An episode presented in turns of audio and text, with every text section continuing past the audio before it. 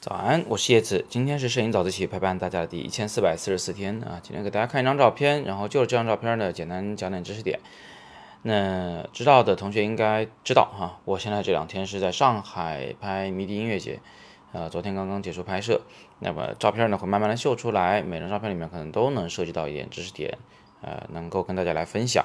那这张照片里想跟大家讲的有什么呢？啊，挺多的。那我就简单的一句话这个点出来，好吧？首先呢，这是一个在黑色背景下的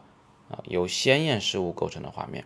不管是人物还是那个麦克风还是那个灯光啊，都是非常鲜艳的。那么我们管这种情况呢，可以叫做重色压色，就是画面中只要一出现黑色啊啊，特别是黑色作为背景色的时候，它可以衬托这些呃色彩，让这些色彩变得好像。更鲜艳，其实它不见得，但是它这个视觉效果会让人觉得更加的鲜艳啊。当然了，在这张照片里面，这些色彩已经是非常鲜艳了，这个我们后面就会再谈啊。如果你觉得重色压色这个词儿比较拗口的话呢，其实你可以这么想，就它就好像是个跷跷板啊，把黑色的这个显重的事物往上一放呢，轻的那头就被翘上去了啊，显得非常的这个醒目啊，大概就这么个意思吧。这是第一点。那第二点呢，就这个画面其实是有明显的色彩溢出的。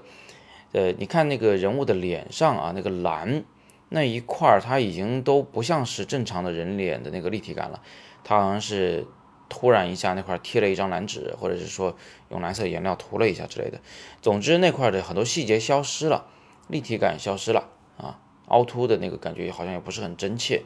嗯，那这个现象叫色彩溢出，是当色彩鲜艳到不能再鲜艳时。超出了一个数码照片的记录能力时，它会导致那一片的事物的具体结构让人看不清了，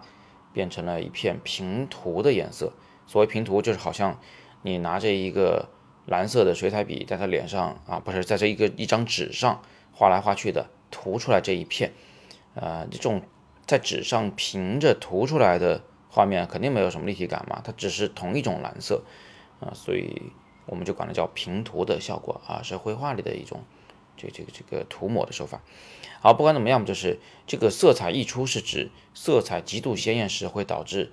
画面失真、失去细节，这感觉和曝光过度其实是类似的啊，只不过这是色彩的极致的鲜艳导致的。那一般情况下呢，我们要极力避免色彩溢出的现象。如果你看到过一些这个呃老人家他们拍的。风光照或者是荷花什么花，呃什么鸟，然后呢，这老人家又会点后期处理，在后期中把色彩饱和度调到极其鲜艳的时候，你就会发现，啊，它里边存在着很多的色彩溢出的效果。但是我这张照片呢是真没办法啊，因为拍舞台的时候，你知道那个光啊，那个效果光，它就是极其的蓝，极其的红，啊，它一上到人身上就很容易。出现这个色彩溢出的现象，当然我也可以在后期中把它调灰一点，使得它看上去没这么膈应。但是呢，我觉得在这个场景、这个画面中不应该调，它就应该保持这个效果，因为玩摇滚嘛，是吧？你这来点这个比较极端的，我觉得反而有助于这个画面的表达。那第三个想跟大家分享的是这个画面中呢，其实本质上是一个点的构图、点的构图的画面。你看空中飞着的那些。呃，效果灯那些舞台灯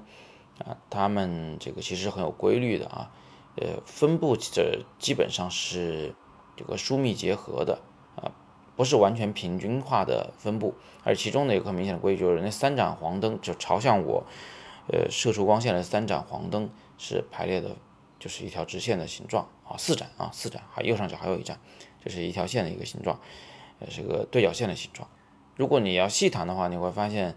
左上角那三盏灯是个三角形啊，左下角那三盏灯也是一个三角形啊，然后右上和右下基本上是两盏灯的效果，所以嗯，就是点在画面中如何分布可以让画面显得更漂亮，这其实是一个挺深的话题啊。今天我们时间有限啊，就是只带大家感受一下，就不说这个具体的原理了。那还有两个知识点啊，第一个呢是这个人物身上的光。我们不看那个蓝色，我们就看到绿色部分的光，那个光其实就是一个很典型的轮廓光，是来源于啊我这个方向的这个侧逆光方向，也就是说是嗯，人物的左前方，人物的左前方，因为我是站在人物的右前方拍摄的，人物左前方射过来这个绿灯，所以当他的脸上形成一个非常漂亮的轮廓。这个轮廓光啊，它这个就像它的名字一样，它起到的主要作用就是把人物的轮廓勾勒并凸显出来。你可以想象那块如果没有那个光的话，他的面部五官就是完全吃在这个黑色里头的。那我们看他的时候，可能视觉上就没有落脚点，就你不知道往哪看才好啊。这个轮廓光起到了一这么一个。强调轮廓的作用，并且把人物和背景之间的关系给拉开来了，就是一个近一个远，这个事情就变得显而易见了。那最后给大家一个小提醒啊，这个画面中的那个星芒效果，需要你使用广角镜头啊，使用小光圈去拍摄在昏暗环境中的强烈的啊点光源，就是面积比较小的光源。而且这个光源的光最好是直接射到镜头里来，这个知识点我们在之前已经反复的讲过了，下边呢也给出了参考链接，你们可以点进去复习。好，那今天我们就简单的先分享这么多，有什么问题啊，你就尽管在下边留言来问。呃，关于拍舞台的，拍，嗯，这叫什么？叫音乐节的啊，party 的，你想知道什么都可以聊，我会尽力的为你解答。另外，对我们十一期间在重庆的。为期五天的创作营，有兴趣的同学呢，不妨点击底部的阅读原文啊，或者是点击广告图片进去了解详情。今天是摄影早自习陪伴大家的第一千四百四十四天，我是叶子，每天早上六点半，微信公众号“摄影早自习”，不见不散。